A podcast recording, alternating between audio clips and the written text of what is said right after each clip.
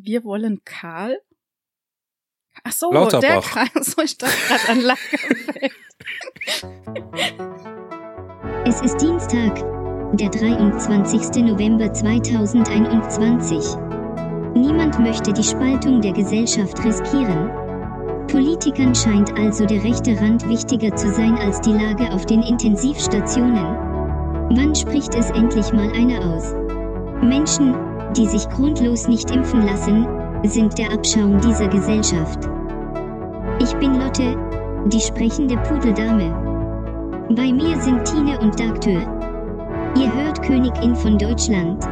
Die linksgrün-liberal versiffte Wochenschau.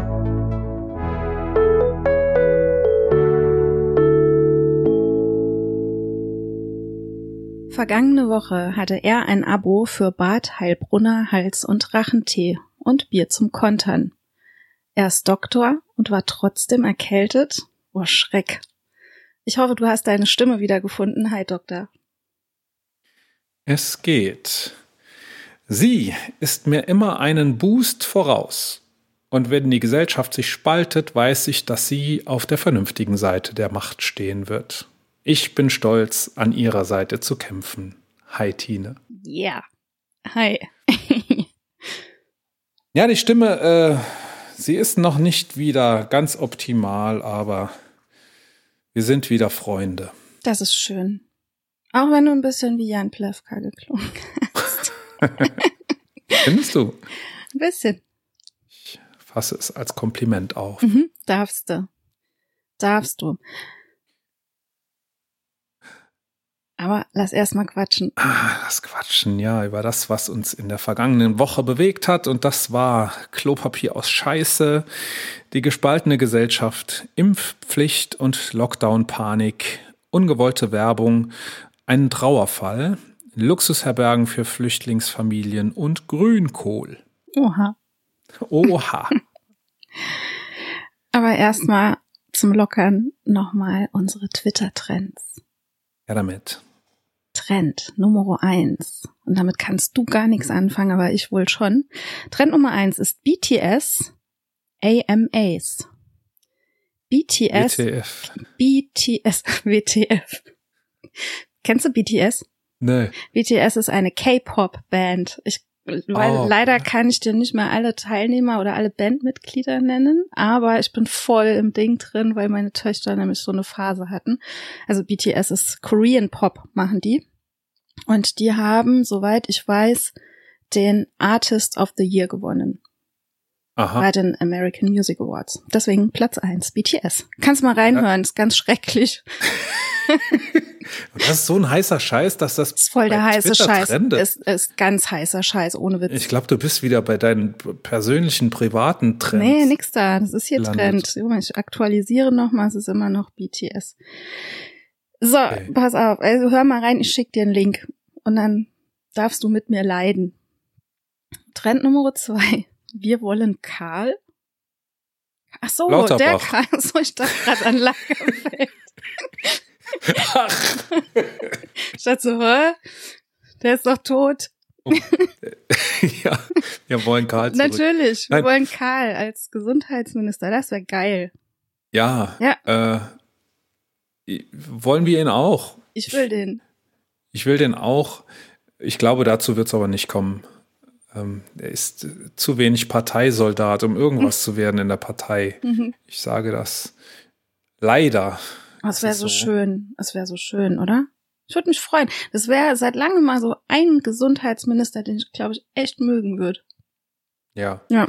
Aber mir ist jeder Gesundheitsminister recht, der nicht von der FDP kommt. Oh ja, allerdings.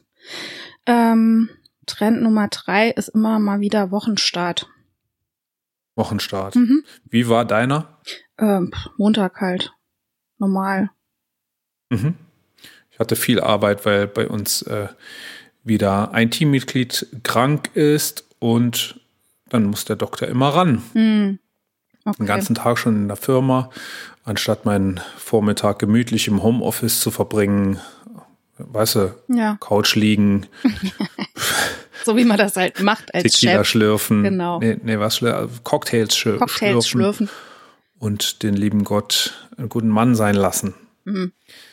Nein, nicht. Nicht. Wir haben heute ganz wenig Rückblicke und Updates.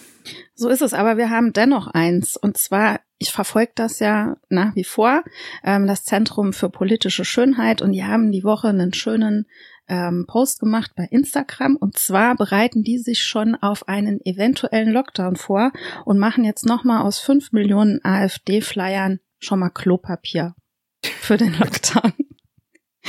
genau. Das kratzt doch bestimmt ganz übel, das oder? Das kratzt mit Sicherheit Zeit für den Arsch. ja, das stimmt. Ja. Also es ist so, die haben mittlerweile ähm, 13.569 Unterstützer und man kann die nach wie vor unterstützen, indem man Geld spendet. Es geht da immer noch um diese Rechtsgeschichte, weil die ja diese AfD-Flyer mehr oder weniger vernichtet haben, also nicht verteilt haben. Beziehungsweise was, was Schönes draus machen, was wirklich Schönes draus machen, ne? Mhm. Was die ja, obwohl es so eine coole Aktion äh, war, gar nicht so gut fanden, ne? Die ja. AfD. ja, die fanden das nicht so gut. Na, die gehen zum Lachen auch in den Keller. Schade. Hm. Direkt weiter. Wir haben viel vor heute. Ähm, unser Thema des Tages ist heute die Spaltung der Gesellschaft. Ähm, die Politik ähm, schiebt die Spaltung der Gesellschaft immer gerne als Grund vor, wenn sie mal wieder nichts getan hat, was im Moment sehr oft passiert. Äh, gestern Anne Will gesehen, äh, da hat, haben drei Politiker gesessen, von denen keiner die Spaltung der Gesellschaft riskieren wollte. Ähm, und aber auch keiner irgendwelche Ideen hatte, wie, wie man denn trotzdem mal vorangehen kann. Ganz, ganz fürchterlich. Ähm, es gibt zunehmend Zeitungskommentare, ähm, auch in der Lage der Nation im Podcast ähm, in, in, der letzten Woche oder jetzt am Wochenende ähm, gab es dort ein paar Worte dazu, ein paar deutliche Worte, dass man ähm, mit nichts tun eben die Spaltung der Gesellschaft äh, erstens nicht verringert und zweitens sogar vielleicht noch vergrößert. Gestern auch bei, bei Anne Will, die ähm, Kommunikationswissenschaftlerin, wie hieß sie nochmal? Ich habe es mir irgendwo aufgeschrieben. Cornelia Betsch äh, sagt eben auch, dass äh, das Nicht-Einführen einer allgemeinen Impfpflicht die Gräben sogar noch weiter vertiefen könnte als das Einführen einer Impfpflicht. Und ähm, ich habe mir die Woche sehr, sehr viel Gedanken über dieses Thema gemacht, auch weil es einen Facebook-Post gab, den ich ähm, abgesetzt hatte und ähm, ein Bekannter von uns beiden, der Sascha Markus, hat dazu was kommentiert und deshalb haben wir uns gedacht, ob wir den Sascha nicht einladen wollten und mit ihm gemeinsam über das Thema zu reden. Ähm, Sascha, ähm, die treuen Hörer der Königin von Deutschland, treuen HörerInnen, kennen ihn schon, denn er war schon mal zu Gast vor vielen, vielen Folgen. Ähm, Heute ist er wieder da. Sascha ist auch bekannt als der Flaneur mit seinen Ausgehtipps im Internet. Wir haben jede Menge Social-Media-Profile von ihm und dem Flaneur verlinkt in den Show Notes. Schaut da mal rein, wenn ihr aus dem Saarland oder Saarbrücken kommt. Äh, da gibt es immer was Nützliches von euch. Jetzt wollen wir aber mit ihm reden über das Thema die Spaltung der Gesellschaft. Hi Sascha. Hi Sascha. Hi Tine, hallo Doktor. Hi. Sascha, du hast einen Facebook-Kommentar zu einem Post von mir geschrieben. Ich möchte den zu Anfang gern zu zitieren. Heute 60.000 Neuinfektionen. Von denen werden in den nächsten Wochen sicher 460 sterben, weil wir versagt haben. Wir haben es nicht geschafft, eine laute Minderheit in die Schranken zu weisen. Weil wir versöhnlich waren, weil wir gesprächsbereit waren, weil wir diesen Menschen eine Plattform geboten haben.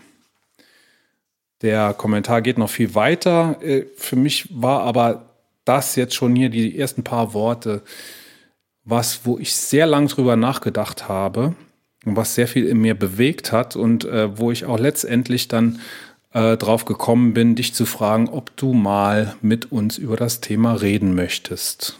Das Thema das ist, gern.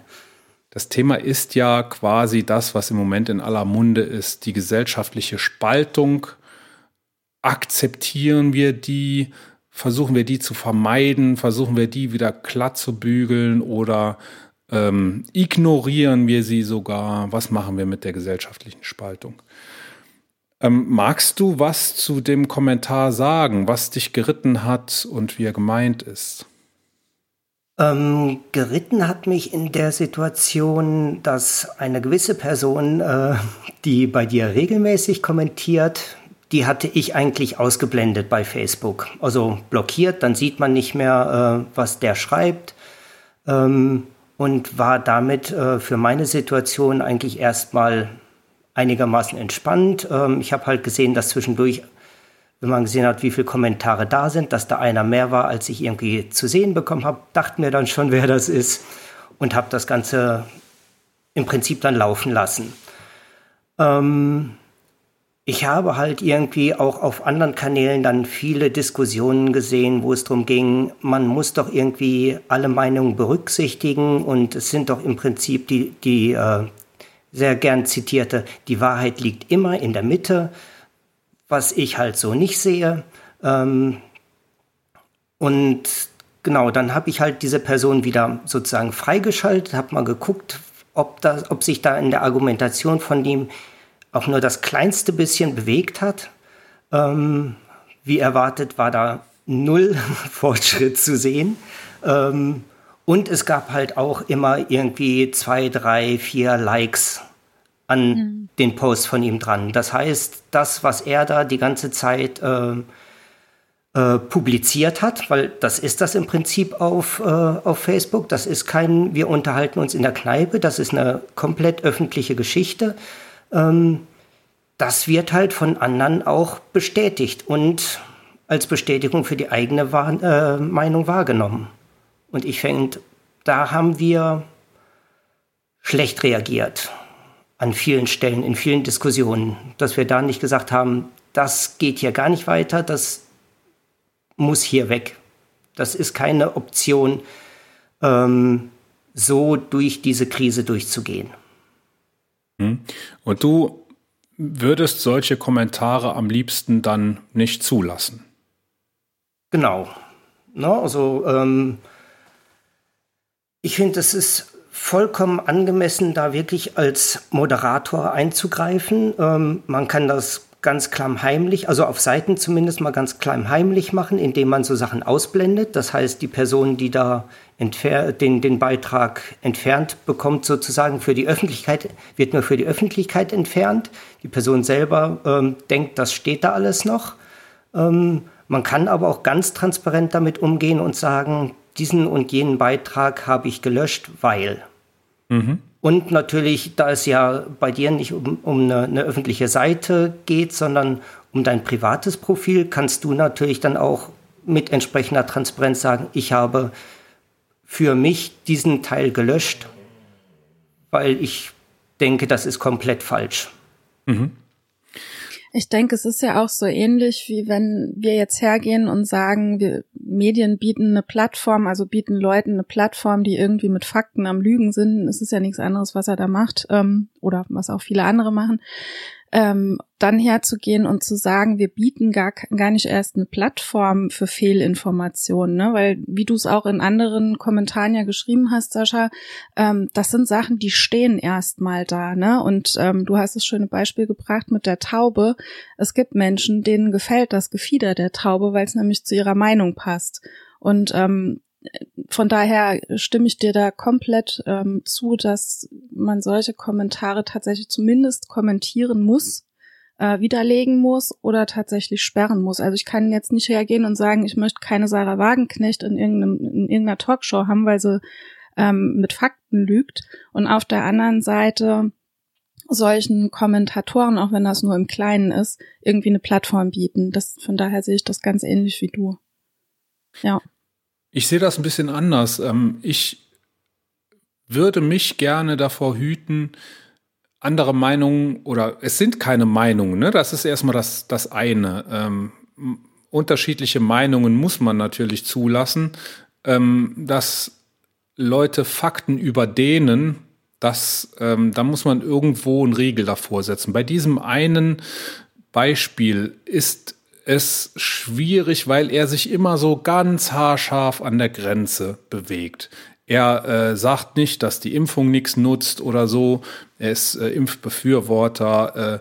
Äh, er ist halt so ein typischer FDPler, der äh, äh, vom Lockdown eben nur die wirtschaftliche Seite sieht und äh, von überhaupt nur die äh, Auslastung der Intensivstationen als äh, alleiniges ähm, als alleinigen Indikator für für, einen, für irgendwelche Maßnahmen nimmt. Ne? Also er bewegt sich immer so haarscharf an der Grenze und ähm, also überdehnt aber auch Fakten und das denke ich sollte man irgendwann das ist irgendwann nicht mehr legitim sowas zu machen aber für mich ist dann die Frage wie geht man damit um und ich sage man muss man kann sowas nicht ausblenden wenn es sowas gibt ich sage wenn die äh, es ist eine laute Minderheit und wenn die Minderheit zu laut ist, dann ist die Mehrheit zu leise.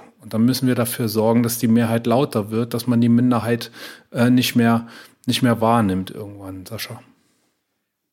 Also ich denke, der läuft im Prinzip völlig übertrieben jetzt dargestellt mit Baseballschläger und Springerstiefeln durch die Diskussionen durch.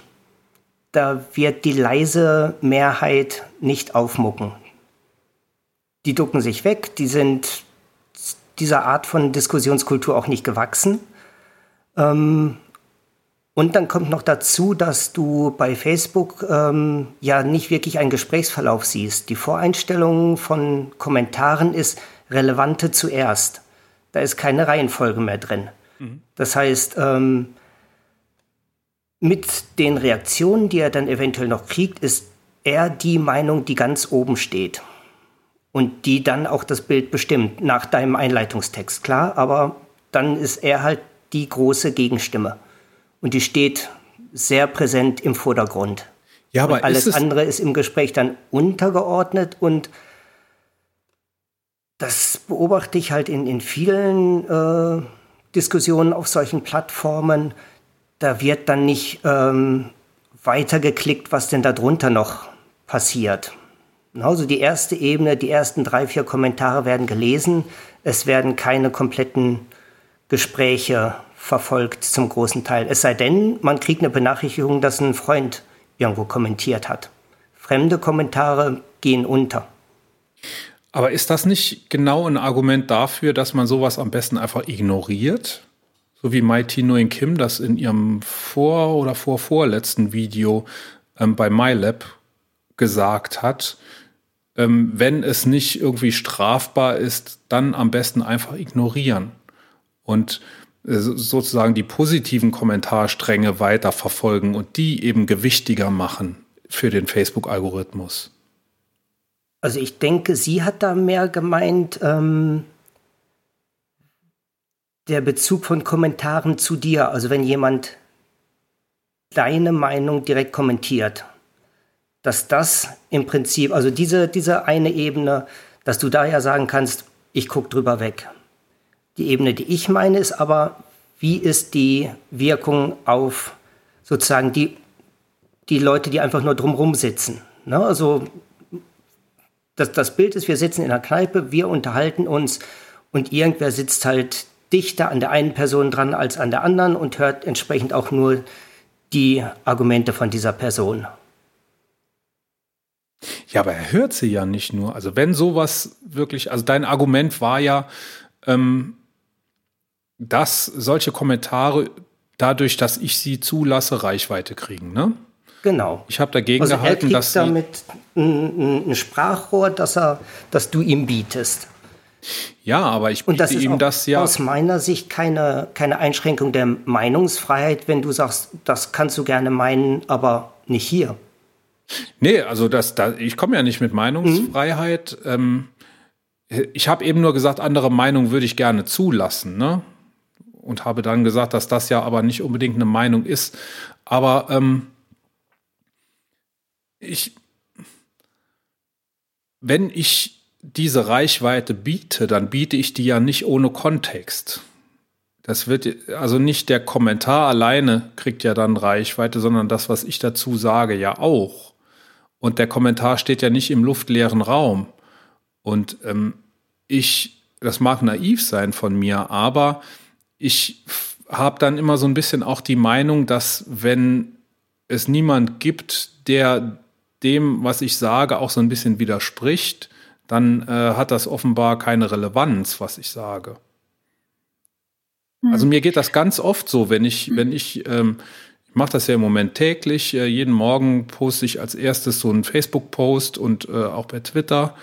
Und wenn da niemand was dagegen sagt, dann denke ich immer, auch das scheint heute langweilig gewesen zu sein. Ich weiß nicht, ob das, ob das so ein eingebautes Wettbewerbsgehen ist bei mir oder, oder Rampensau äh, oder, oder Raudi-Gehen, weiß ich nicht. Ähm, aber könnt ihr das nicht nachvollziehen?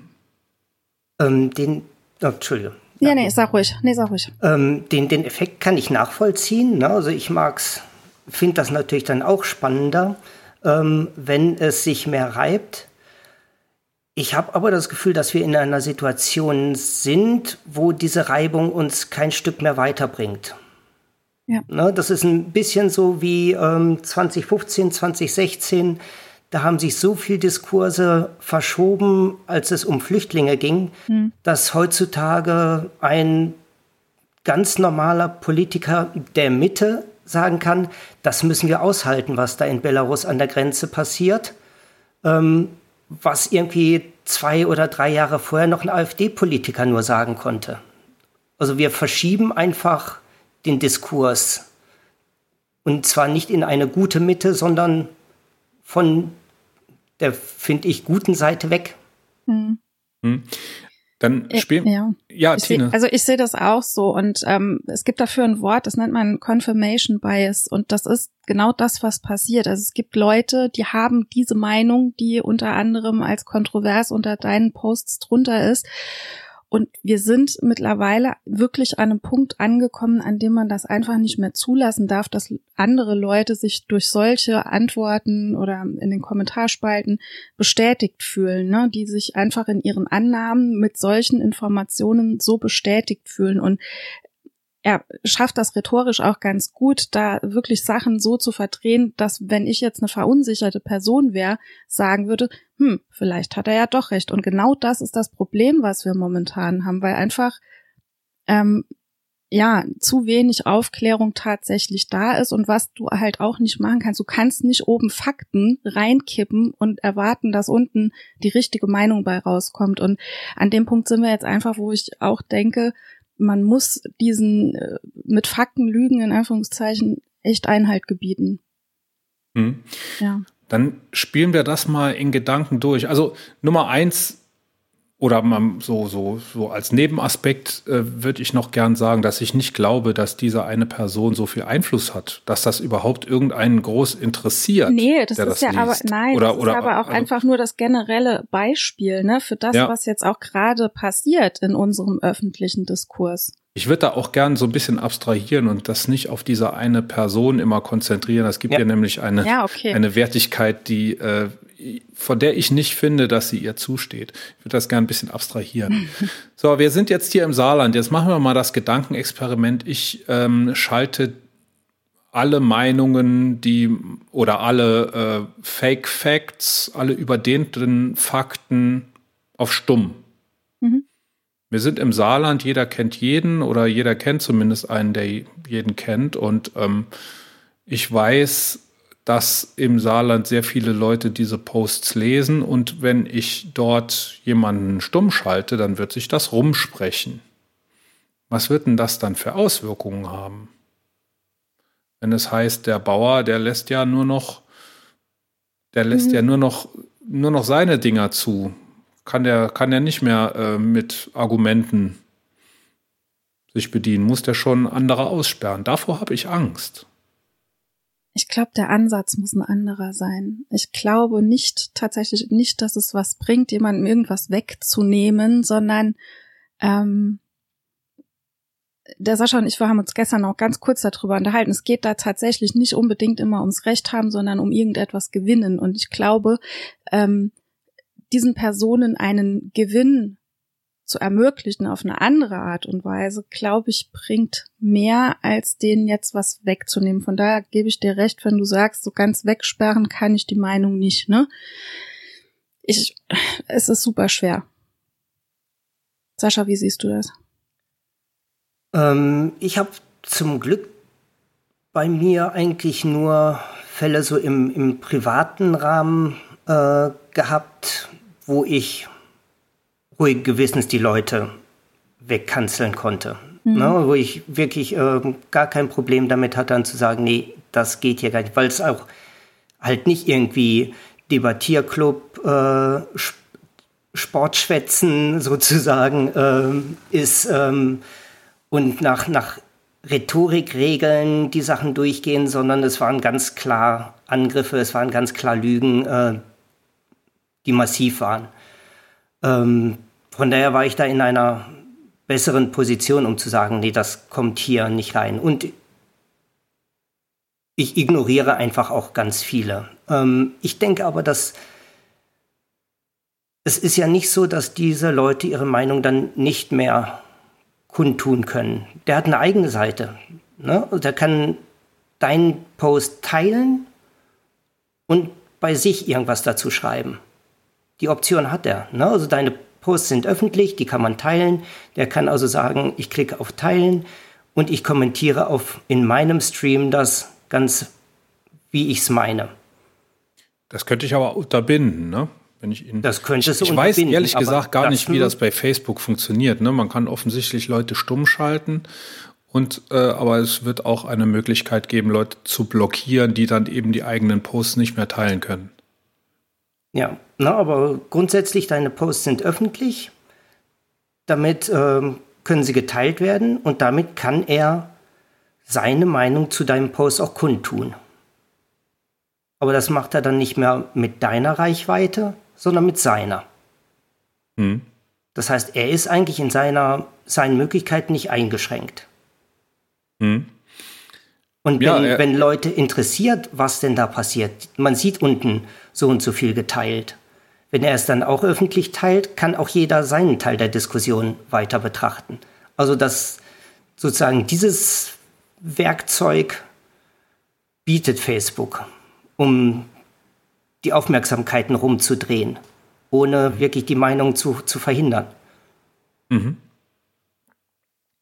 Das, ich muss mir da mal genau angucken, was in welche Richtung man blockieren und stumm schalten kann bei Facebook. Das ist mir ehrlich gesagt, äh, ich, ich habe mich da nie damit befasst, weil ich eben immer der Meinung war, dass äh, wenn es diese Faktenverdreher gibt, dann sollten sie auch stattfinden. Ich habe, also ich will mich selber davor beschützen, in irgendeiner Bubble zu sein, wo, wo nur noch, wo es nur noch die eine Richtung gibt und keine andere mehr.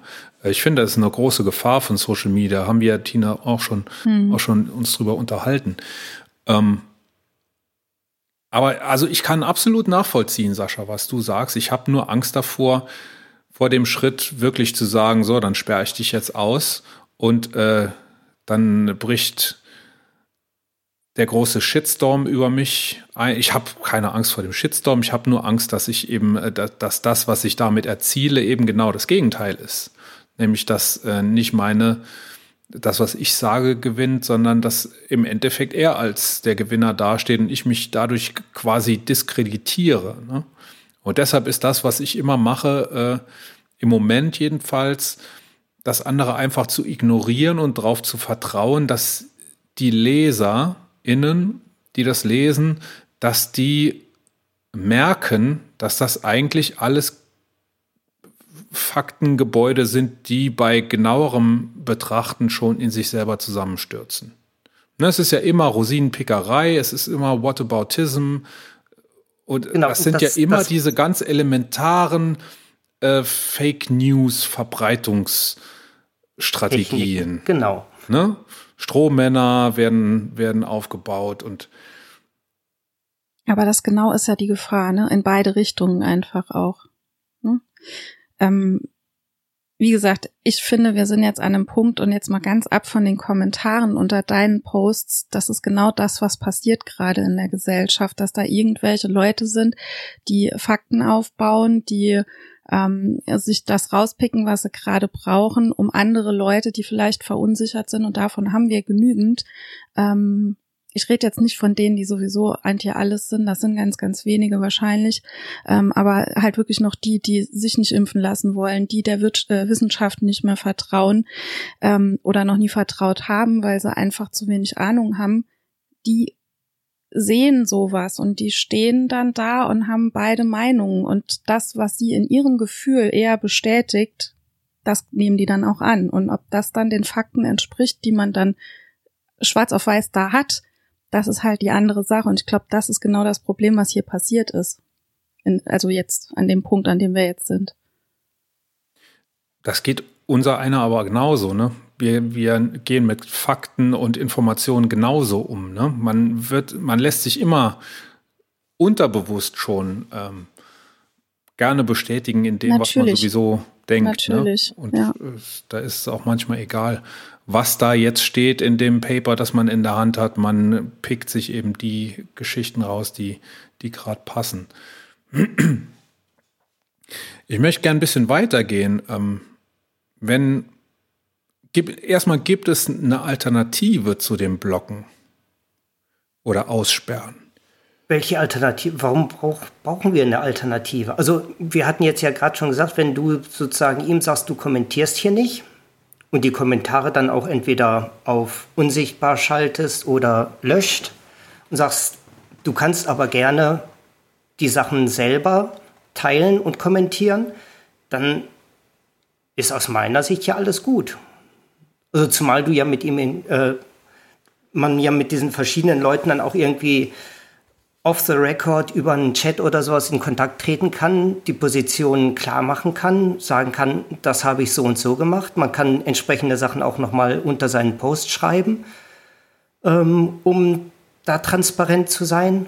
Und das, denke ich, ist, sind dann Möglichkeiten genug, um die Brücken nicht abzubrechen, aber trotzdem ähm, zu regulieren, welche Meinungen wie verbreitet werden können, beziehungsweise wem man diese Plattform bietet und wie.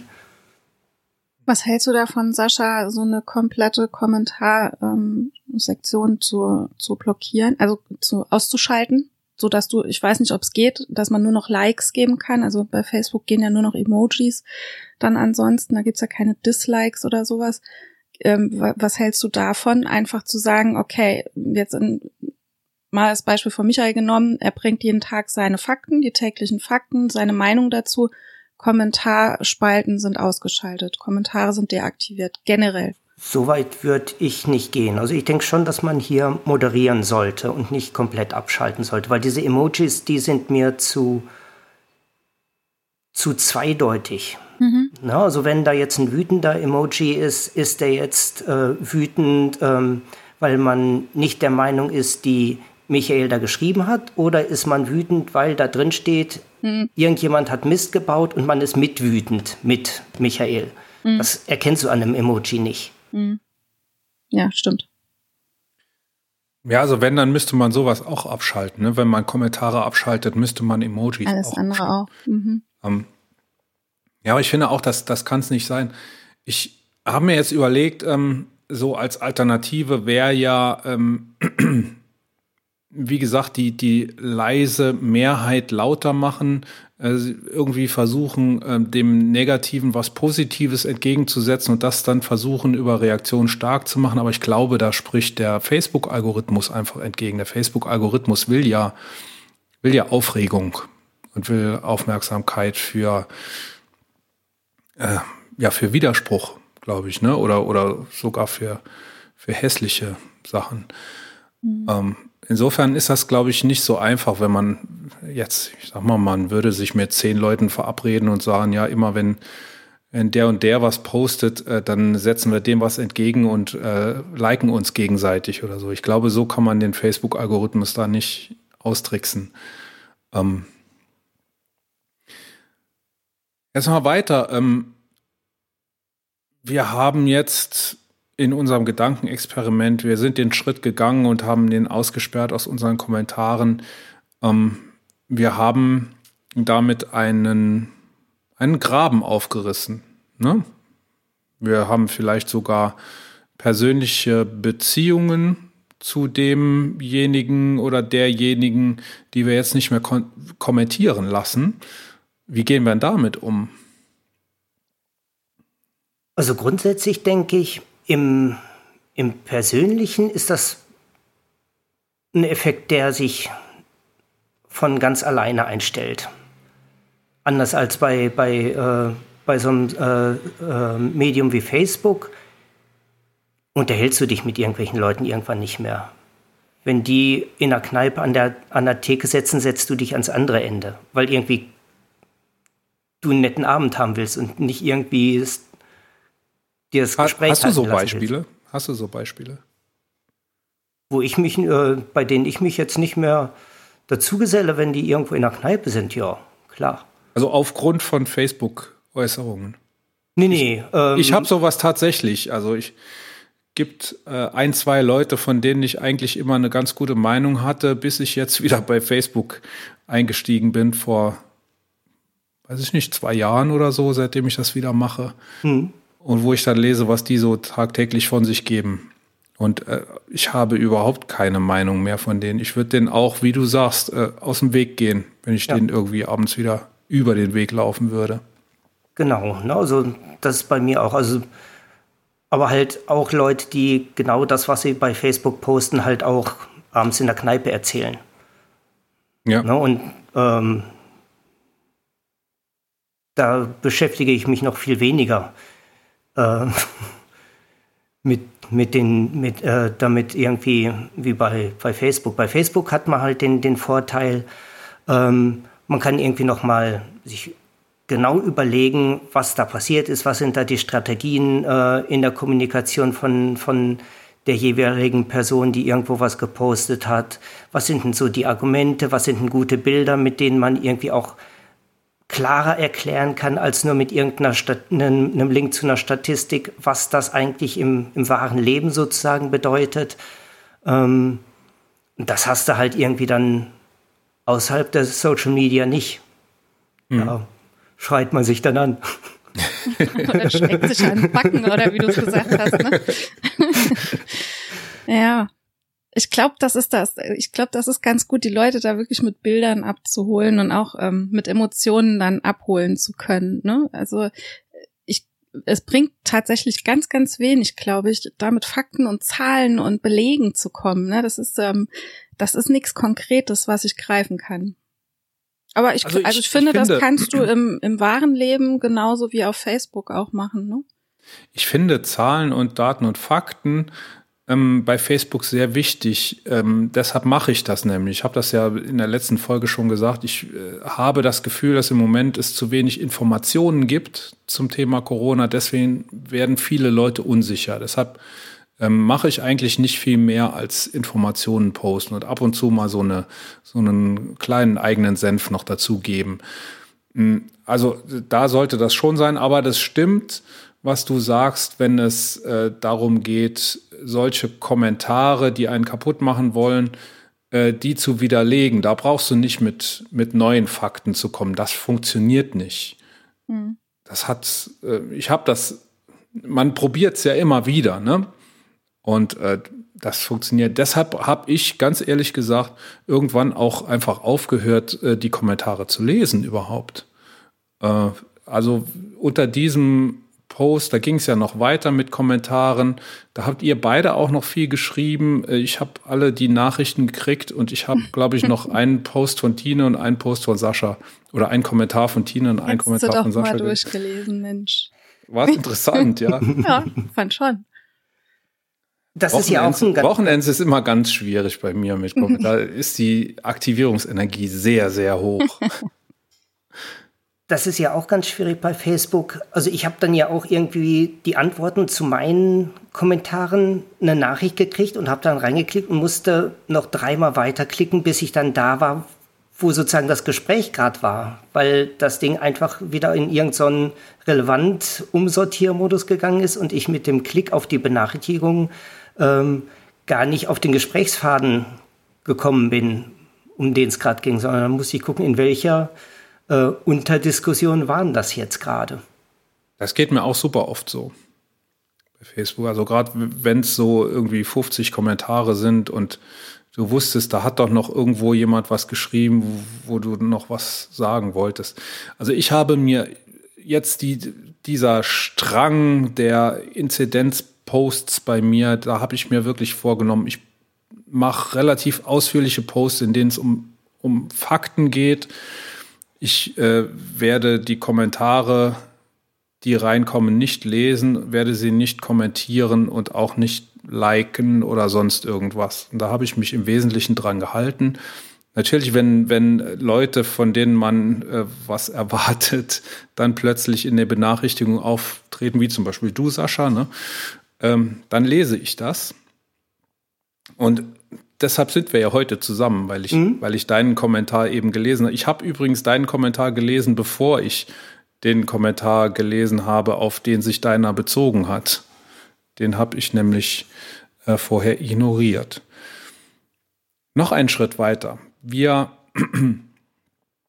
ähm, wollen ja, also wir sind der Meinung, dass die Politik endlich aufhören soll, die auf die Gräben zu gucken. Ne? Das Argument der Politik fürs Nichtstun, das im Moment äh, das im Moment vorherrscht, ist ja, dass wir die Gräben in der Gesellschaft nicht noch größer werden lassen können. Äh, das halten wir für Quatsch, denke ich. Ich spreche da, glaube ich, für, für beide von euch. Ne? Ähm, wie ist das im Privaten? Also würden wir selber auch über, würden wir selber auch solche Gräben entstehen lassen? Ich weiß nämlich nicht, ob ich das so einfach würde. Also ich kann euch sagen, dass ähm, tatsächlich bei mir ganz, ganz nah in der Verwandtschaft, ähm, es ist ein super schwieriges Thema und es ist ein sehr, sehr emotional behaftetes Thema. Ähm, also wenn du selbst merkst, dass du innerhalb deiner Familie mit Argumenten und mit gut zureden und mit viel Verständnis ähm, nicht mal weiterkommst, dann tut's mir leid, dass ich dann sagen muss, sorry, aber du möchtest akzeptiert werden in deiner Meinung, ich möchte das auch und dann müssen wir halt, solange das so ist, einfach getrennte Wege gehen oder wie auch immer, ne? Dann läuft das nur so. Also, ähm. Ich, ich ziehe da klare Positionen, genauso wie andere das auch tun und dann gibt es da für mich auch kein Zusammenkommen. Ich, ne, ich, ich habe da wirklich versucht, ähm, mit Argumenten weiterzukommen, aber auch mit Verständnis ganz, ganz viele Gespräche geführt. Es gibt ein paar Personen, die mir sehr, sehr nahestehen, ähm, die absolut dagegen sind, gegen Impfung, gegen alles, gegen das System. Und ähm, ich habe versucht, das zu verstehen, habe gehofft, auch verstanden zu werden. Und äh, ab einem gewissen Punkt hörst du dann auf und sagst, okay, dann, dann eben nicht. Dann muss das auch Konsequenzen halt haben, ne? Ich finde das sehr, sehr schwierig bei mir, wenn ähm, ich da nichts Schuldhaftes feststellen kann. Ne? Jemand ist auf den falschen Weg gekommen, kann aber nichts dafür und ist aber jetzt überzeugt davon, dass der falsche Weg der richtige ist. Hm. Da tue ich mir super schwer, solche Leute wirklich zu verurteilen und und ich verurteile äh, gar nichts. Ich ziehe nur für mich meine Konsequenzen. Ja, das, das, das sehe ich ganz ähnlich. Also ich habe ja nicht nur eine, eine sehr große Bubble, dadurch, dass ich halt in, in sehr vielen Kreisen unterwegs bin, ähm, sondern ich gucke auch noch ganz aktiv in irgendwelche äh, Corona-Leugner-Kanäle bei Telegram rein und so weiter, so, sofern die öffentlich sind, ähm, und gucke, was da denn so kommuniziert wird.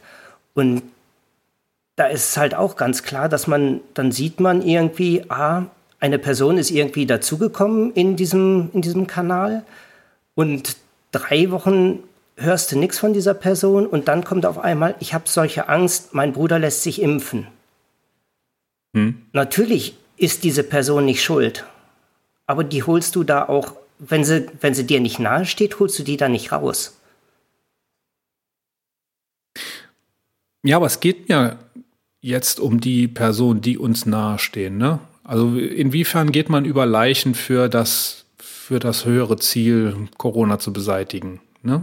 Wir wollen da alle unseren Teil dazu beitragen, aber wo, wo sind da die Grenzen im Privaten?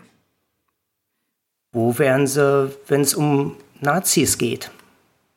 Das ist für mich alles ähm, eine, ne, also es ist, geht jetzt nicht darum, irgendwie äh, Corona-Leugner sind Nazis. Ähm, es geht darum, dass Leute in einem Weltbild gefangen sind, auf das du nicht einwirken kannst, aus dem du sie auch nicht rausholen kannst. Ähm, und diese Leute müssen im Prinzip von sich aus aus, diesem, aus dieser Blase wieder raus wollen. Also so wie Exit für Nazis ist es gerade in diesem Verschwörungsumfeld, dann äh, sind das in vielen äh, Bundesländern eher die, ähm, die ähm, Hilfeeinrichtungen rund um Sekten, die dann diese Leute auffangen und beraten. Aber selber, denke ich, können wir da nicht viel ausrichten. Hm. Was wir, glaube ich, auf jeden Fall machen müssen, ist ähm, solche, also nicht den Fehler machen, den die Politik macht, auf diese Leute irgendwie warten. Ne? Die Politik denkt ja immer noch, diese Leute kommen da irgendwie raus. Die Politik denkt immer noch, es würde gehen ohne eine Impfpflicht. Ähm, was ich was ich mir nicht vorstellen kann, wie das gehen soll. Ne? Wie, wie soll man jetzt die Leute äh, durch gutes Zureden dazu bringen, sich impfen zu lassen? ja, ich denke ne? auch, also bei der Impfpflicht, ich weiß nicht, bei welcher, bei welchem Letalitätsfaktor einer ansteckenden Krankheit sozusagen die Grenze ist, wo man sagt, impfen oder nicht impfen. Ne? Also wäre es jetzt Ebola, wäre klar, durchimpfen. Also wenn wir dann auch ein Mittel dazu hätten. Ja. Mhm. Ne, bei, bei Masern ist klar, och, machen wir jetzt irgendwie mal nur bei den Pflegekräften und Erziehern. Ja, das, also kennst du die Letalitätslevel von Ebola und Masern? Ähm, und also bei Ebola ist genau. es so, dass es im Prinzip, ähm, wir sind sicher, weil es einfach so schnell wirkt. Es schafft es einfach nicht aus Afrika raus. Ja. Ne, die, die Leute sind tot, bevor sie im Flieger sitzen. Ähm, ich weiß halt, dass wir ähm, mit den aktuellen Zahlen, und das dürfte dann ja irgendwie auch mit so und so viel Prozent sind geimpft, äh, bei 0,8 Prozent äh, Letalität sind bei unseren aktuellen äh, Corona-Infektionen. Hm. Ja. Und damit kommen wir ja bei, bei, äh, bei den was hatten wir letztens, äh, 52.000, hm. dass da ganz klar ist, äh, 400 Leute sterben. Ja. Ähm, ich habe die Frage deshalb gestellt, weil ich glaube, dass es gar nicht, dass es da eben auch nicht um die Zahlen geht, sondern einfach nur um das Gemälde, das außenrum gemalt wird. Ebola ist das absolut gefährliche Monster, Virus ist Ebola ein Virus, ja, ne? Ja. Äh, dass, dass äh, die Leute in Afrika, die armen Leute in Afrika äh, dahin verrecken lässt. Und Corona ist die Erfindung von Bill Gates. Ne? Also es ist immer das, was man draus macht. Und ähm, wenn man das schaffen könnte als Gesellschaft, da so ein bisschen mehr Klarheit einfach reinzubringen, einfach überhaupt mal zu kommunizieren, dass Corona ein tödliches Virus ist, dass wir jetzt 100.000 Opfer haben dieser Pandemie allein in Deutschland und dass das nicht die letzten gewesen sein werden. Und wenn wir nicht aufpassen, dann kann es wirklich sein, dass das erst die Hälfte war oder sogar noch weniger. Ähm, wenn man das mal schaffen würde und aber ich weiß nicht, wie man es schafft. Ich denke, da ist im Vorfeld schon sehr viel schiefgelaufen einfach. Das ist das Problem.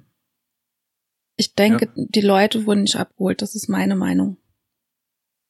Ja, also viele Menschen ähm, argumentieren oder handeln für sich halt aus, aus ihrem eigenen Erfahrungshorizont. Und mhm. wenn du da dann niemanden in deinem Umfeld hast, der dran gestorben ist, der seit einem Jahr im Krankenschein ist und nicht mehr arbeiten kann, ähm, dann ist das genauso weit weg wie die Leute, die im Mittelmeer ertrinken. Hm. Ich, ich glaube, nee, das glaube ich nicht.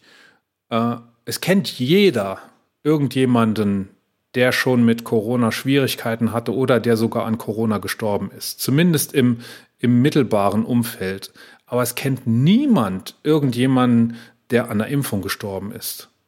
Aber weißt du, dann kommt halt wirklich immer wieder dazu, die finden dann, je nachdem, wie du eingestellt bist und welche Meinung, Emotion du zu diesem, zu so einem Thema hast, du findest einen Weg zu erklären, warum diese Person, warum ausgerechnet diese Person daran jetzt erkrankt ist. Dein ja, Gehirn ja, findet ja. einen Weg, diese Informationen zu finden, die dir sagen, ah ja, stimmt, genau deswegen ist er daran gestorben. Also ähm, es, es gibt sowas wie, ähm, also in der Psychologie gibt es ein schönes Beispiel vom Elefant und vom Reiter. Der Elefant sind deine Emotionen und der geht schon bei der ersten Information in eine Richtung und der Reiter sitzt oben drauf, das ist dein Verstand. Und ähm, dieser Verstand hat zwar das Gefühl, ich gehe in die richtige Richtung und ich habe das alles in der Hand, aber das sind deine Emotionen und du wirst immer und immer und immer wieder das finden, was dich daran, daran bestätigt, warum du gerade in diese Richtung reitest. Ne? Genau das, genau das meine ich ja. Und so ist es auch im, in den persönlichen Erfahrungen, die man sammelt. Natürlich, aber da, da selektiert man du, auch. Ich habe Leute kennengelernt, die haben gesagt, ja, die Nachbarin hat das, aber weiß, die raucht auch schon lange. Oder ja. die ist schon alt genug, ne? Das wird die Leute nicht überzeugen. Selbst wenn sie jemanden kennen. Also die, ne, natürlich überzeugt das Menschen, aber es gibt eben auch Menschen, die werden davon nicht überzeugt. Den kannst du noch so viele Bilder von Intensivstationen zeigen. Das kommt nicht an. Was machen wir also? Sascha. Laut bleiben. Laut bleiben. Was Laut bleiben, an, an vielen Stellen agieren und nicht nur im eigenen Kanal. Also ich gucke immer auch zwischendurch mal bei anderen Leuten, ob ich das Gefühl habe, da kommentiert jemand und ich muss unterstützen. Mhm. Musste einfach nochmal einen, Gegenpunkt setzen. Ne? Das ist kompletter Quatsch, sowas bei der Saarbrücker Zeitung oder sowas zu machen, ähm, wenn da irgendwie 200 Kommentare unten drunter schon hängen, da musst du nichts mehr machen. Aber wenn, wenn du so im, in dem Umfeld, in dem du dich sonst bewegst, äh, mit Social Media und so weiter, im Bekanntenkreis, wenn du da was mitkriegst, das ist was, da sollte man zwischendurch einsteigen und sagen, Leute, das da ist Humbug. Nehmt mal einen Schritt zurück, überlegt euch mal dieses, jenes, solches. Mhm. Fake News als Fake News benennen, Impfgegner als Idioten benennen. Und auch nicht nur, nur Fake News. Ne? Es gibt ja auch teilweise dann wirklich Abwägungen. Ähm, das hatte ich jetzt gerade irgendwie bei Twitter nochmal, wo es darum ging, ähm, Kinder zu impfen. Ne, wo es dann hieß, aber denen passiert doch nichts. Mhm. Und ich dann hm. ge gesagt habe, ja, okay, wir haben diese, diesen einen Argumentationsstrang, passiert dem Kind was, wenn es nicht geimpft ist?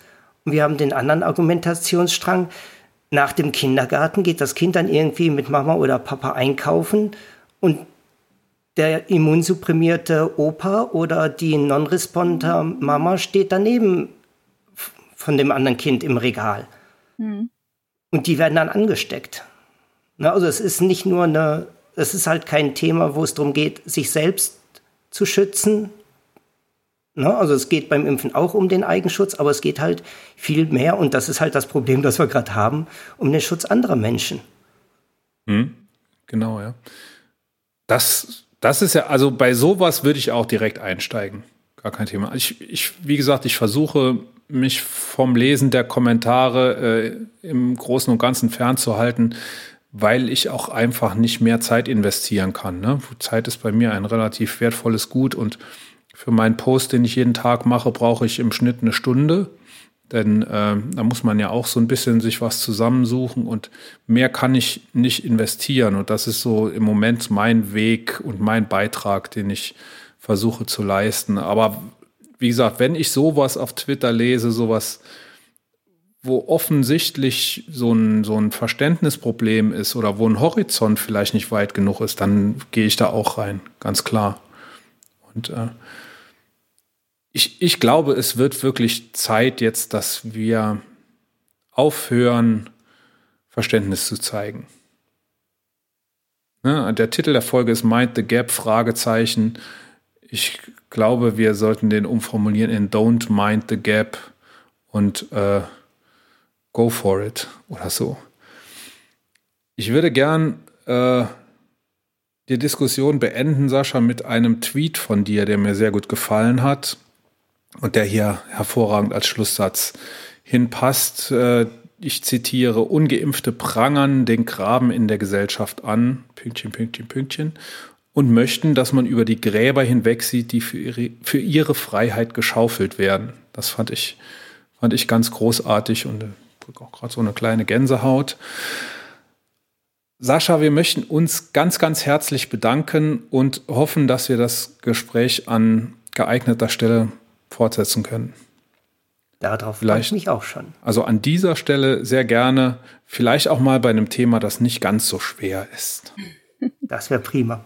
Dankeschön, Sascha. Vielen lieben Dank, Sascha. Bis dann. An dieser Stelle eine Ankündigung. In der nächsten Folge werden wir auch einen Gast haben und äh, das wird sein Professor Thorsten Lehr, ist Professor für klinische Pharmazie an der Universität des Saarlandes. Von ihm stammt der COSIM Online Covid-19 Simulator, den ich sehr gerne benutze für meine Social Media Posts, wenn ich ein bisschen in die Zukunft gucken will. Er ist gern gesehen, hat Gast in Talkshows. Wir freuen uns riesig. Es ist mit Sicherheit der hochkarätigste Gast, den wir bis jetzt haben, äh, hatten. Ähm, und er fordert Lockdown und Impfpflicht. Und ich habe das Gefühl, wir haben die Woche miteinander telefoniert, ich habe das Gefühl, äh, dass er äh, das auch sehr laut tun wird. Er wird auch laut sein. Und noch einer ist immer gerne laut. Und das, liebe Tine, ist der Ingo. Da freue ich mich.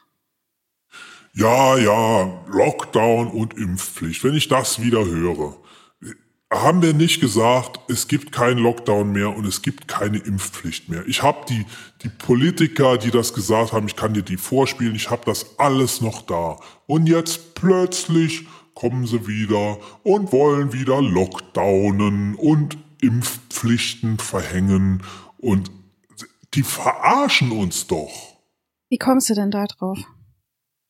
Wie kommst Na, weil sie zuerst sagen, dass das dass wir das nicht mehr machen werden. Ich verspreche Ihnen, dass es keinen Lockdown mehr gibt, hat der Jens Spahn gesagt. Und ähm, Impfpflicht wollte auch noch keiner von, von den Politikern. Und, äh, und jetzt soll es das doch geben. Die verarschen uns. Wenn, wenn man zuerst A sagt und also wenn man zuerst sagt, wir machen A nicht und macht nachher A doch, dann, dann verarscht man doch. Ja, das war, war ja schon mal öfter der Fall. Ähm, du weißt aber schon, wie unsere Lage momentan aussieht, ne? Ja, aber wenn die doch sagen, das gibt es nicht, dann aber haben guck die mal, wir können doch ohne Impfpflicht da gar nicht mehr raus. Oder wie Warum? stellst du dir das denn vor? Guck mal, wir haben. Warum? Hast du doch die Geimpften, hast du, die Geimpften, die Geimpften infizieren sich doch auch. Aber das ist ja ein ganz kleiner geringer Teil, der dann da irgendwie. Ähm, nee, also ich höre, ich höre von Intensivstationen, dass da fast die Hälfte. Das ist ja ist. wohl völliger Quatsch.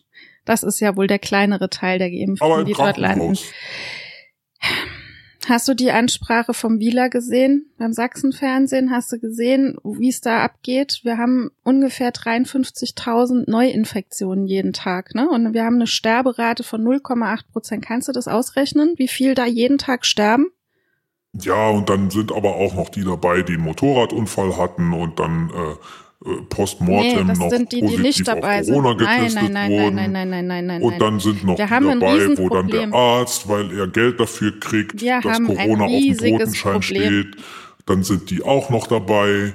Und Lieber Bullshit. Also das will ich, das will ich mal bezweifeln, dass es überhaupt so viele sind. Da gibt es überhaupt nichts dran zu zweifeln, denn das sind feststehende Zahlen. Da gibt es nichts zu zweifeln und nicht zu glauben. Ich weiß nicht. Ja, das sind vielleicht solltest Zahlen, du irgendwann mal. so behaupten kann. Das kann nicht jeder behaupten. Das sind Zahlen des RKIs, das sind Zahlen von Divi, die genau sagen, wie die Krankenhausbelegungen sind. Da gibt es nichts zu glauben. Ich finde, du solltest irgendwie so ein, ein Kirchengänger werden, vielleicht eher. das wäre vielleicht besser. Ich gehe in die Kirche. Pass auf, das ist schön. Das ist auch vollkommen in Ordnung. Die Versorgung in unseren, in allen Bundesländern ist jetzt wirklich ganz katastrophal. Es fehlt uns an Personal. Ich, ich weiß Aber nicht, ob doch- du diese ja, also wenn du- Tragweite verstehst des Ganzen, was da abgeht. Es ist doch bei uns viel anders als in Sachsen oder in Bayern. Das ist doch völlig Wir egal. hier im Saarland, uns geht's doch gut. Wir haben, äh, ich glaube, 34 Patienten auf der Intensivstation und da ist Platz für 70. So, da was wir ist doch denn, wenn, Platz. ja, meinst du, was passiert denn mit den Leuten, die nicht mehr in anderen Bundesländern aufgenommen werden können? Meinst, meinst du, die bleiben dann dort und man lässt die dann dort sterben? Ja, wir haben Oder doch kommen die vielleicht Platz. zu uns rüber? Warum brauchen wir andere Bundesländer? Wir haben noch selber Platz. Ich erkläre dir jetzt mal, wie das ist. Der Lockdown. Was passiert im Lockdown? Im Lockdown geht die Wirtschaft zu und die Leute sollen zu Hause bleiben. So. Und wer muss darunter am meisten leiden? Die Kleinen. So. Und das sind die Großen, die nachher aus, als Gewinner aus der Sache rausgehen. Was ist denn mit einer Bundes, mit, mit- mit einer Lufthansa und was ist mit einer TUI? Die kriegen die Milliarden in den Arsch gesteckt und die Kleinen sind nachher kaputt. Und das ist doch genau die Strategie, die dahinter steht. Man will die Kleinen kaputt machen. Man will, dass es nachher nur noch große gibt. Das Darf ich dir jetzt auch mal was das sagen? ist so durchschaubar, was da Jetzt passiert pass mal auf. mit diesem Lockdown. Jetzt hör mir mal ganz kurz zu. Jetzt stell dir mal vor, du hast einen kleinen Laden und deine Mitarbeiter werden krank an Corona. Die erkranken vielleicht gar nicht mehr so schlimm, weil sie sind ja jung, ne? So wie du das immer sagst. Aber die haben Long Covid und die bringen dir alle drei Monate einen Krankenschein, weil sie nicht mehr arbeiten können, weil Ach, sie hat Corona schon hatten. Long ja, das gibt Ja, es aber wie viele tatsächlich. Leute haben denn Long Covid? Das Du gibt es tatsächlich. Gesagt, ja, das gibt es aber wenig. Dir, So. dir ist nicht mehr zu helfen, dir ist nicht mehr beizukommen, nicht mit Vernunft, nicht mit Fakten. Wenn es einen Lockdown gibt, dann ist die Wirtschaft kaputt. Und dann gehen vor allem die Kleinen kaputt. Und den Großen hilft man nachher, weil man den Großen die Milliarden hinten reinschiebt. Und wer muss es wieder bezahlen? Das ist ja überhaupt das Ding. Wer muss es wieder bezahlen, liebe Tine? Du und ich. Also Und mehr wer- du, weil ich. Meinst du wirklich, meinst, meinst du wirklich, dass Wirtschaft mit kranken Leuten funktioniert? Oder meinst du nicht vielleicht, dass für eine gut laufende Wirtschaft Gesundheit an oberster Priorität stehen sollte? Warum? Wir machen noch keine Gesunde Menschen, nein, aber gesunde Menschen können für die Wirtschaft was beitragen. Kranke Menschen tragen nichts bei zu einer Wirtschaft, zu einer funktionierenden Wirtschaft. Ja, aber äh, Boom, wenn wir jetzt. Was? boom, Wie bumm? boom. Nee. Nimm doch jetzt mal Luft. ja. Läuft. Wenn wir jetzt Diese auch hast noch du die. Impfpflicht kriegen und also ne, an, an Corona, ne, da, da, da brauchen wir, also da werden die Leute krank und so. Was ist denn mit der Impfung? Ich kenne viele Leute, die nach der Impfung auch erstmal krank waren. Die konnten auch tagelang nicht arbeiten gehen. Und warum holen wir Nach uns der denn Impfung? nach der Impfung, ja, äh, Impfnebenwirkungen und so. Mhm. Und, und jetzt kriegen wir noch die Impfpflicht. Ja, wie ist denn so. das dann wirtschaftlich? Also mit äh, Wirtschaft und Jetzt sag Gesundheit, mir doch mal, was du da sag mir sagst. doch mal bitte irgendwelche Zahlen von Leuten, die wegen der Impfung nicht arbeiten gehen konnten, weil sie danach Impfreaktionen hatten. Also ich kenne viele. Sag mir mal, sag mir mal eine konkrete Zahl. Gibt's dazu irgendwas? viele. Irgendeine Quelle? Ja, viele. Viele sind zwei, viele sind drei, je nachdem, wie du das siehst, was, was dein, Ja, also ich habe das, dein ich hab das Bauchgefühl schon da von, ist. von mehreren Leuten gehört. Mm, das ist dein Bauchgefühl. Aber gut, Mein Bauchgefühl ist Hunger. Gut, dann geh mal lieber was essen. Setz dich noch mal irgendwie mit deinem Gewissen Ja, an einen weiß, Du Tisch. willst, mich, du willst mich loswerden. Äh, Aber so leicht kann ich dir das nicht machen. Also, wir kriegen jetzt einen Lockdown, ne, obwohl es gehießen hat, obwohl es gehießen hat, wir werden keinen Lockdown mehr kriegen und wir kriegen die Impfpflicht. Obwohl es gehießen hat, wir kriegen keine Impfpflicht. Und ich sag dir, Tine, da kannst du auch jetzt kommen mit was du willst, die wollen uns verarschen. Die wollen uns verarschen nach Strich und Faden und es geht um die Kleinen. Die Kleinen wollen sie kaputt machen. Die Kleinen ins Kröpfchen, die Großen ins Töpfchen. Nee, wie heißt's? Ich weiß es nicht mehr. Ist aber auch egal, das ist nämlich so. So war ich. Ich, nee, Moment, ich wollte noch ein, ich muss unbedingt noch das Wortspiel, das passt wie die Faust aufs Auge unterbringen. Für irgendwas. Ja, das mit, der, mit dem Lockdown, das passt wie die Faust aufs Auge. Das hat gestern nämlich der Hans auch gesagt bei der Anne Will. So, das ist nämlich jetzt so, so war ich Bullshit Ingo heiße. Hm. hm. oh Gott, oh Gott, oh Gott, oh Gott, oh Gott, oh Gott, oh Gott, wir sind lost. Lost. Das so? Jesus ja, schade. Ja, Jesus mal, ja. Krass, Gut. krass, krass. Jo. Wir wollten ein paar Worte sagen ähm, zur Einordnung dessen, was der Ingo gerade verzapft hat. Ja, das kannst du jetzt mal schön machen. Ich soll das mal mm, wieder machen. Mm -hmm. Ich war ja gar nicht dabei. Ich weiß ja gar nicht, was der erzählt hat. Also wir wollten ähm, den Wieler würdigen.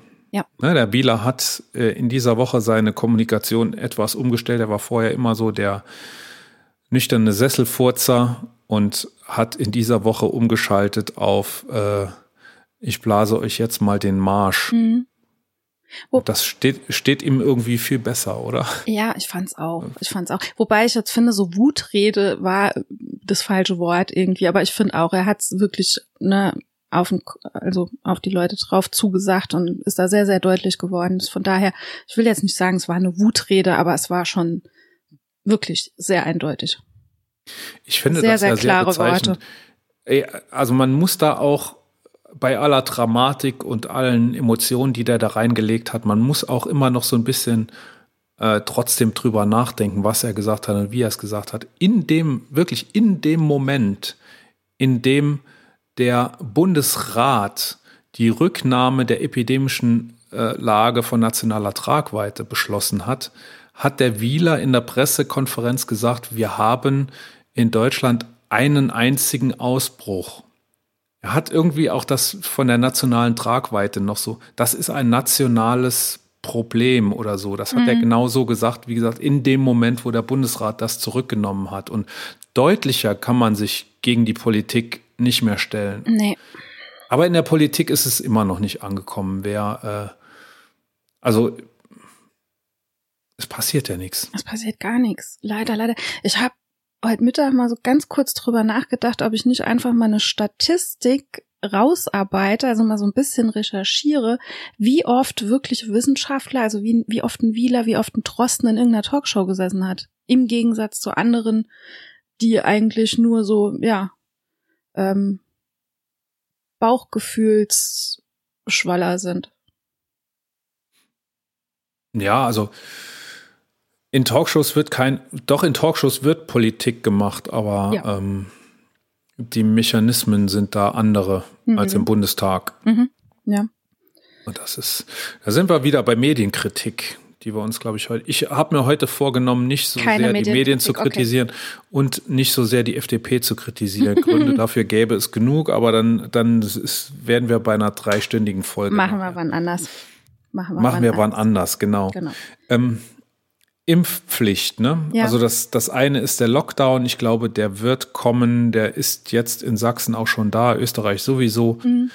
Ähm, es wird nicht ohne Kontaktreduzierung gehen. Was mich besonders geschockt hat, war im aktuellen RKI-Wochenbericht zu lesen, dass wir, was die Kontakte angeht, schon wieder auf Vorkrisenstand sind. Ne? Mhm. Ne? Es gibt aktuell beziehungsweise das ist ja immer gerechnet auf die letzten vier Wochen, glaube ich, in die Vergangenheit geguckt, äh, gibt es nicht weniger Kontakte als vor der Pandemie.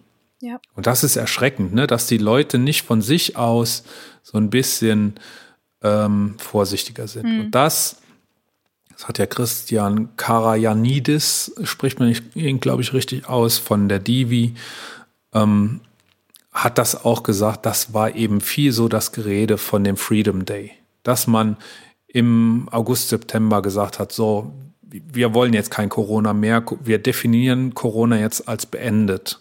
Dass das die Kommunikation war. Und da gab es keinen mehr, der zur Vorsicht aufgerufen hat, außer vielleicht Karl Lauterbach. Mhm. Ja, vor allem Karl, Hashtag.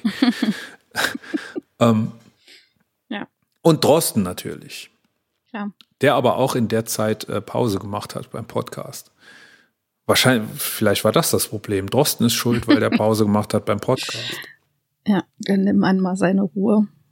So, das, das zum Thema Lockdown. Äh, wir haben die Chance verpasst, ohne Lockdown, ohne Lockdown auszukommen. Und ich glaube auch, dass es eine Impfpflicht geben wird, weil man anders, also wir müssen unterscheiden zwischen Maßnahmen, mit, der, mit denen wir die vierte Welle in den Griff kriegen. Die vierte Welle kriegen wir in den Griff mit Maßnahmen, die jetzt sofort wirken oder gar nicht. Äh, wenn wir uns jetzt ums Impfen kümmern, dann wird das nicht sofort wirken. Wir können jetzt noch ein paar Leute boostern, das wird aber keinen großen Effekt haben. Durch das Boostern werden die Impfdurchbrüche weniger. Da wir aber sowieso sehr wenig Impfdurchbrüche haben und den größten Beitrag zur Pandemie leisten die ungeimpften, bringt uns das Boostern im Moment eigentlich nur marginal irgendwas. Ähm, eine Impfpflicht jetzt einzuführen und jetzt anzufangen, die ungeimpften mit Erst- und Zweitimpfungen zu versorgen, bis dahin ist dann auch Januar. Äh, da, da werden wir die vierte Welle auch nicht in den Griff kriegen. Deshalb sind das jetzt an Sofortmaßnahmen nur noch der Lockdown, der da äh, irgendwas reißen kann. Mhm. Ähm, was aber die Zeit danach angeht, Ne, wie wird es im nächsten Herbst sein? Werden wir im nächsten Herbst wieder in so eine Situation kommen können? Ja, wir werden im Herbst wieder in so eine Situation kommen können, wenn die Impfsituation sich nicht deutlich verbessert. Denn es gibt überhaupt gar keinen Grund, warum die Situation anders sein sollte als in diesem Jahr und als im letzten Jahr, äh, wenn nicht deutlich mehr Menschen geimpft sind. Und deshalb für nach der vierten Welle ist es sinnvoll, über eine Impfpflicht zu diskutieren. Da darf man aber auch jetzt nicht im nächsten Herbst erst anfangen damit, sondern äh, wie Frau Brinkmann das zum Beispiel gestern auch bei Anne Will gesagt hat, dass die Diskussion muss jetzt passieren. Das wird nicht jetzt helfen, aber die Diskussion muss jetzt passieren. Weil jetzt auch gerade wieder so ein so eine Bewusstsein für Impfen da ist. Und das muss man nutzen. Haben wir alles über Corona gesagt, was wir sagen? Wir haben eins noch vergessen, weil es wirklich so, äh, so,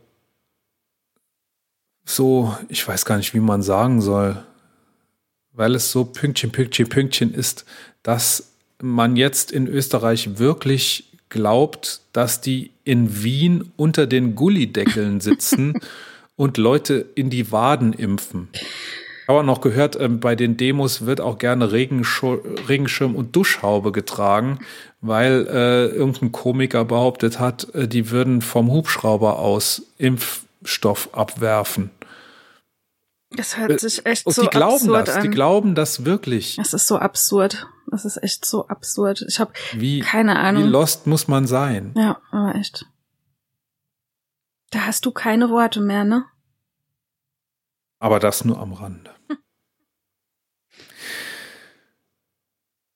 Wir haben was Schönes gefunden. Post der Woche. Du hast gefunden. Ja, ich Was hab, hast du gefunden? Ich habe einen Post der Woche gefunden. Ich bin ja jemand, der so ähm, Werbepresse erzeugt, Werbe- und Presseerzeugnisse. Ich reg mich da tierisch drüber auf. Ich krieg's aber nicht hin, irgendwie ein gescheites Schild an meinem Briefkasten zu machen. Und ich habe jetzt was gefunden. Das ist viel, viel cooler. Und zwar gibt es ein, das nennt sich Opt-in. Das heißt, man muss sich aktiv dafür entscheiden, Werbeplättchen zu haben. Das heißt, ähm, ich habe das gefunden, ähm, dass es das in Amsterdam gibt. Amsterdam hat das eingeführt, dass die Bevölkerung sich ein Ja-Ja-Schildchen an den Briefkasten kleben muss, um tatsächlich, ah, ja. ja, ja, um ja, Werbung ja. zu bekommen. Ja, ja, aber um das zu bekommen, ähm, und du hast ein schönes Video noch dazu gefunden. Das ist äh, Stoppt ungewollte Werbepost vom Verein Letzte Werbung.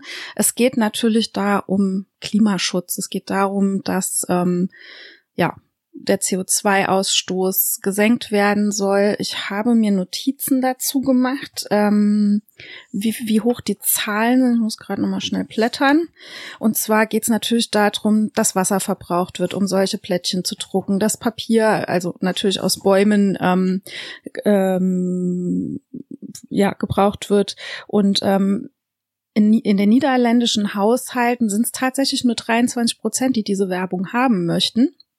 Und ähm, Zahlen aus Deutschland besagen, dass wir ähm, für Werbezettelchen jedes Jahr 53, nee, 553.000 Tonnen CO2 verballern, 42 Billionen Liter Wasser verbrauchen, 4,3 Billionen Kilowatt Energie verbrauchen und 1,6 Millionen Tonnen Holz da verschwenden für Werbezettelchen, die, ähnlich wie bei mir wahrscheinlich auch, eher mal im Müll landen. Also ich gucke da nicht rein. Und äh, ich muss auch nicht jeden Tag irgendwie eine, eine Couch kaufen oder so, ne? Oder zweimal die Woche eine Couch kaufen oder dreimal die Woche einen Kühlschrank kaufen. Also von daher, ja, ich fände das schön, wenn es das bei uns auch geben würde. Es gibt eine Petition dazu. Wir haben das Video verlinkt in den Show Notes und ähm, das ist sehr, sehr interessant. Also das ist eine Sache, bei der man echt viel einsparen könnte, wenn es dann eingeführt würde, dieses Opt-in. Wenn du das so erzählst, ne, frage ich mich, wie digital sind wir eigentlich? Ja. Dass wir uns immer noch äh, ja, das Ding die ist ja, Einkaufstipps ja, auf das, Papier liefern. Das Ding ist ja, du, also im Digitalen hast du ja deinen Spam-Ordner auch, ne? Also du könntest natürlich diese, ich krieg auch unfassbar viel Mails, keine Ahnung warum, ähm, Werbemails in meinen Spam, aber da landet es halt im Spam. Und so könnte man das natürlich auch für sämtliche Werbeplättchen dann auch machen. Dann kann ich mir selbst einstellen, welche ich behalte und welche nicht. Hm. Ja. Das mit dem Opt-in und Opt-out war ja sehr breit diskutiert, als es um Organspende ging. Ne? Mhm. Entweder ich entscheide mich dafür, dass ja. ich Organe spende, oder ich entscheide mich nicht dagegen. Genau.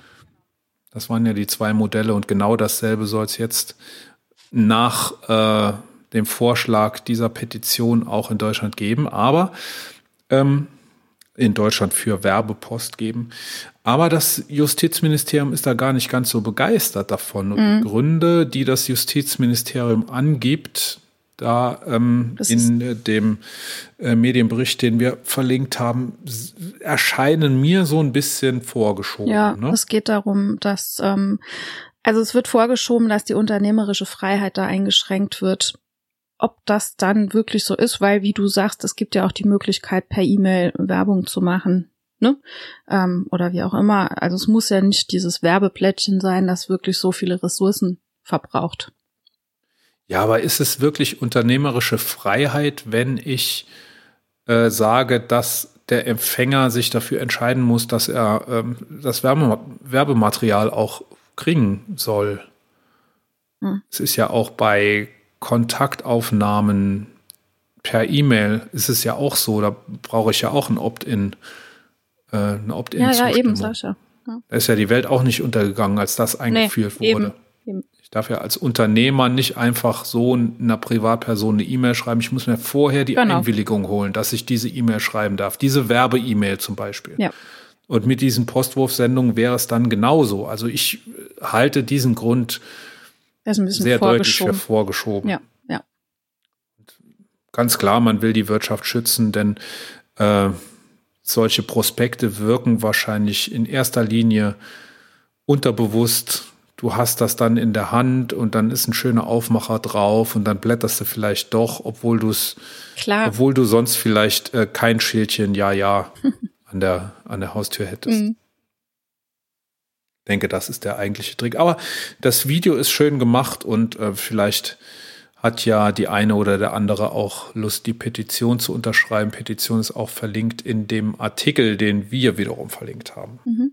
Ich denke, das ist gar keine so schlechte Idee, darüber nachzudenken. Definitiv. Da fällt mir was ein, noch ganz kurz am Rande. Ich habe das mal gemacht, dass ich irgendwie geschrieben habe, bitte keine Werbung, es sei denn, der Wein ist im Angebot.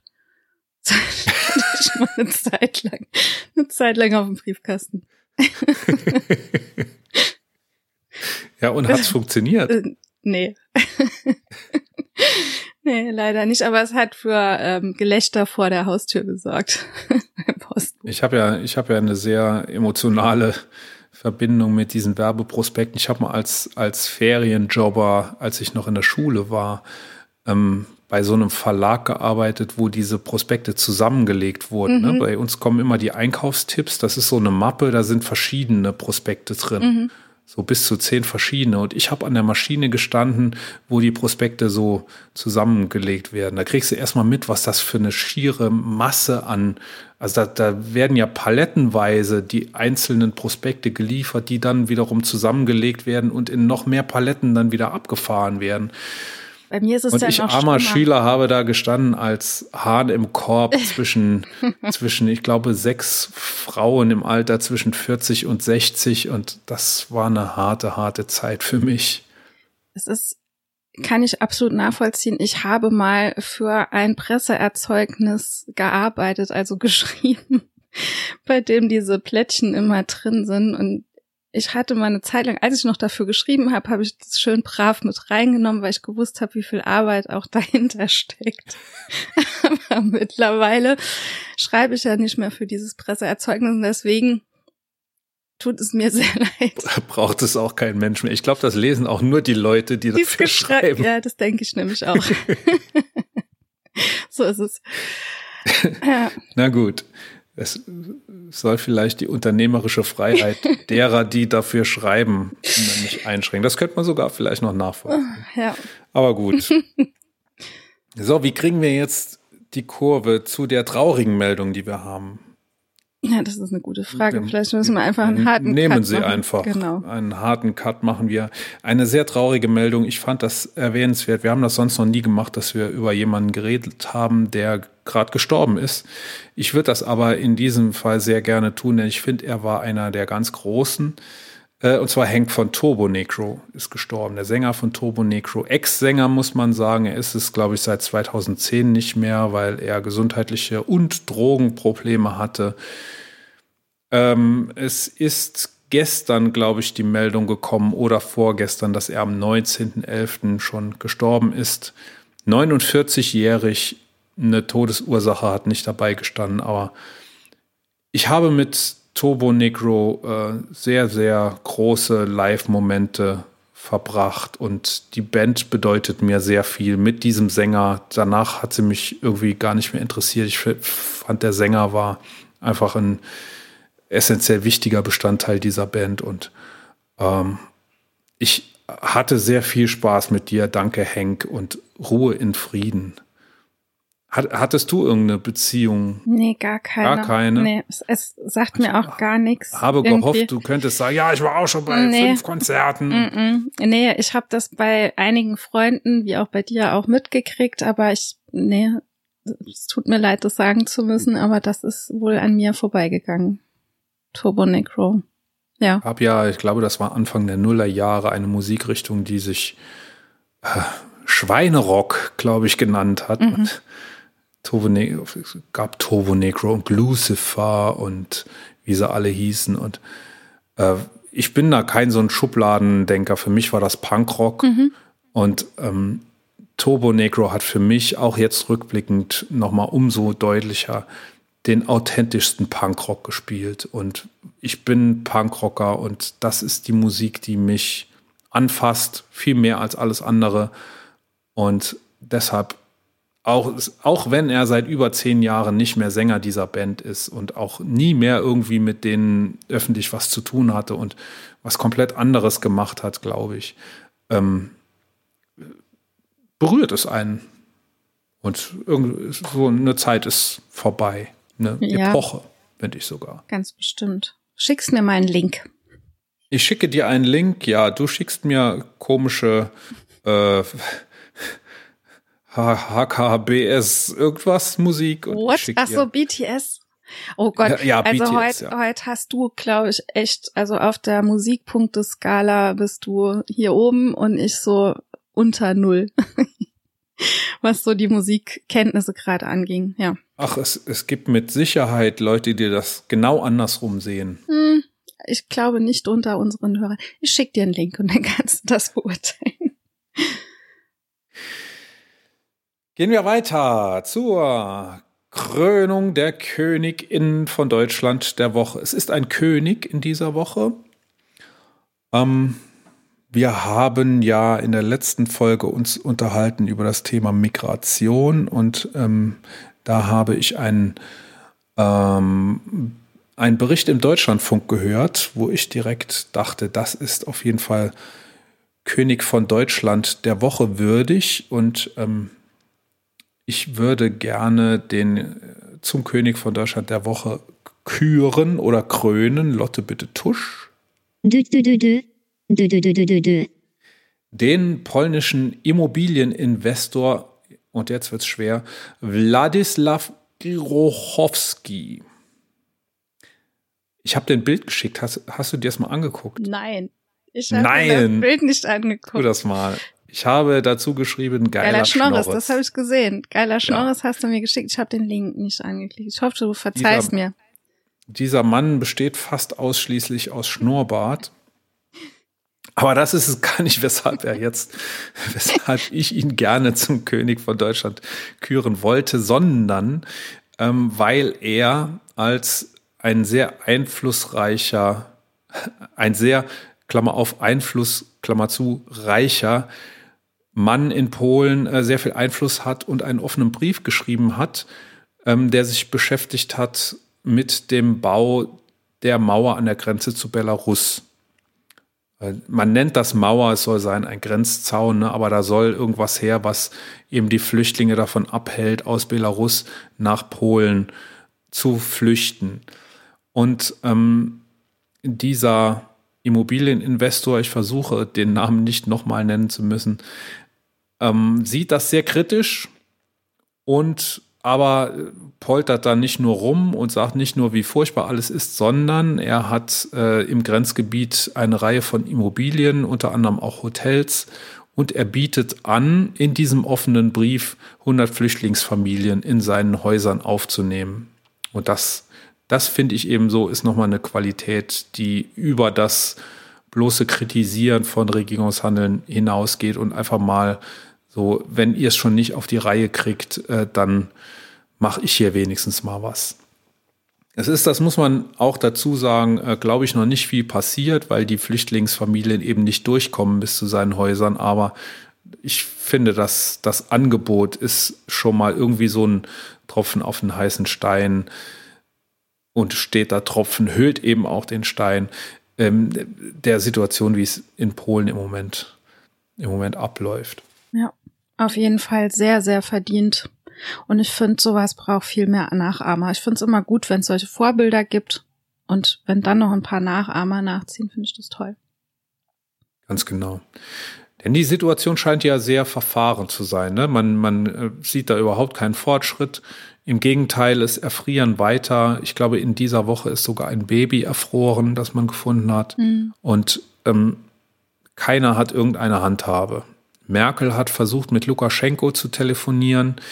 Das ist deshalb problematisch, weil Lukaschenko ja durch eine offensichtlich gefälschte Wahl an die Staatsspitze gelangt ist und die EU den Lukaschenko nicht als Präsidenten akzeptiert. Deshalb war allein die Tatsache, dass Merkel bei dem anruft, schon äh, was, was für sehr viel Kritik gesorgt hat und natürlich sozusagen das Mandat, das Merkel da hatte, ja, schon mal sehr abgeschwächt hat und, und ich glaube, genutzt hat das wirklich auch gar nichts. Ich rechne es Frau Merkel irgendwie schon an, dass sie versucht hat, da was zu bewegen, aber da sind einem die Hände gebunden. Ne? Man hat es da wirklich zu tun mit einem Diktator und wenn da irgendjemand von, von außen anruft, dann äh, sind die Handlung, Handlungsspielräume wahrscheinlich wirklich gering. Und ich weiß nicht, was Frau Merkel Herrn Lukaschenko hätte anbieten können, was ihn irgendwie gekickt hätte. Ja. Weiß ich nicht.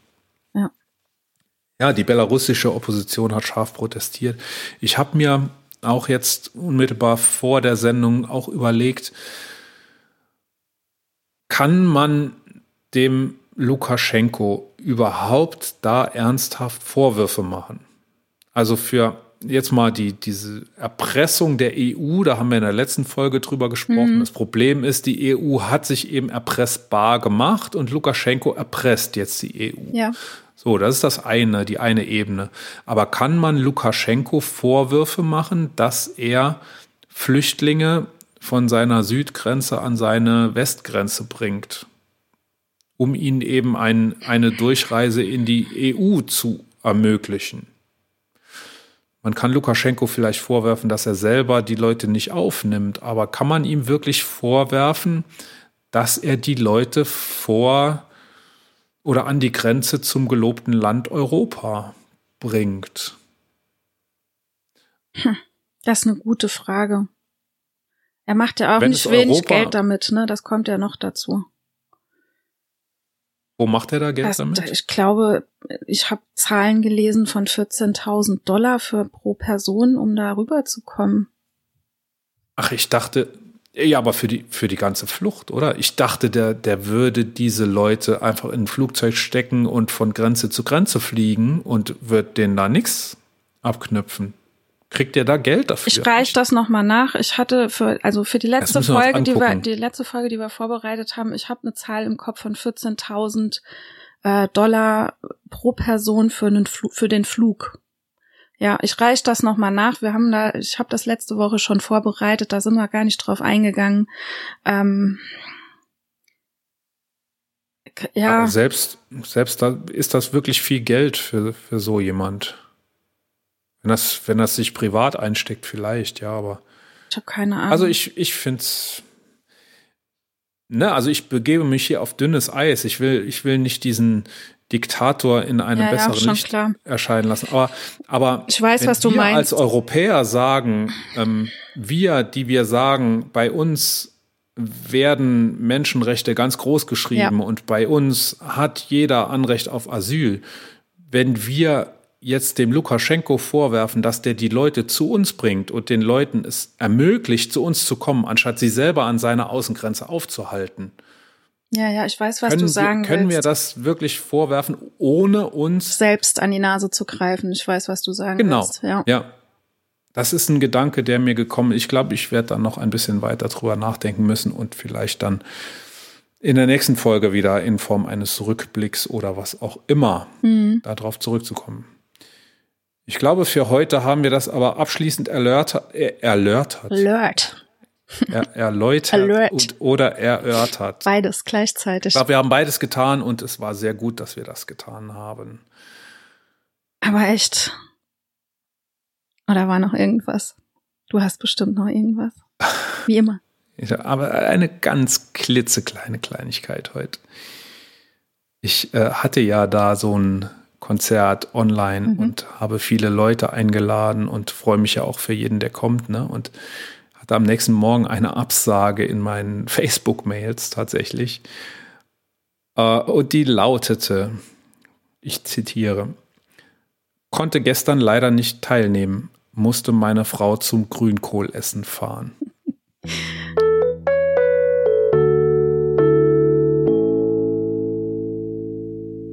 Das war die Königin für diese Woche. Wir hören uns wieder nächsten Dienstag. Links zum Kommentieren, zur Kontaktaufnahme und zu unseren Social Media Präsenzen findest du in den Shownotes. Ciao und bis nächste Woche. Wir sagen Danke fürs Zuhören. Wenn wir euch gefallen haben, abonniert uns jetzt gleich und empfehlt uns dann sofort weiter. Und wenn wir euch ganz besonders gut gefallen haben, freuen wir uns dann noch über eine gute Bewertung auf eurer Lieblings-Podcast-Plattform, denn das hilft uns sichtbarer zu werden. Vielen lieben Dank und ciao bis nächste Woche.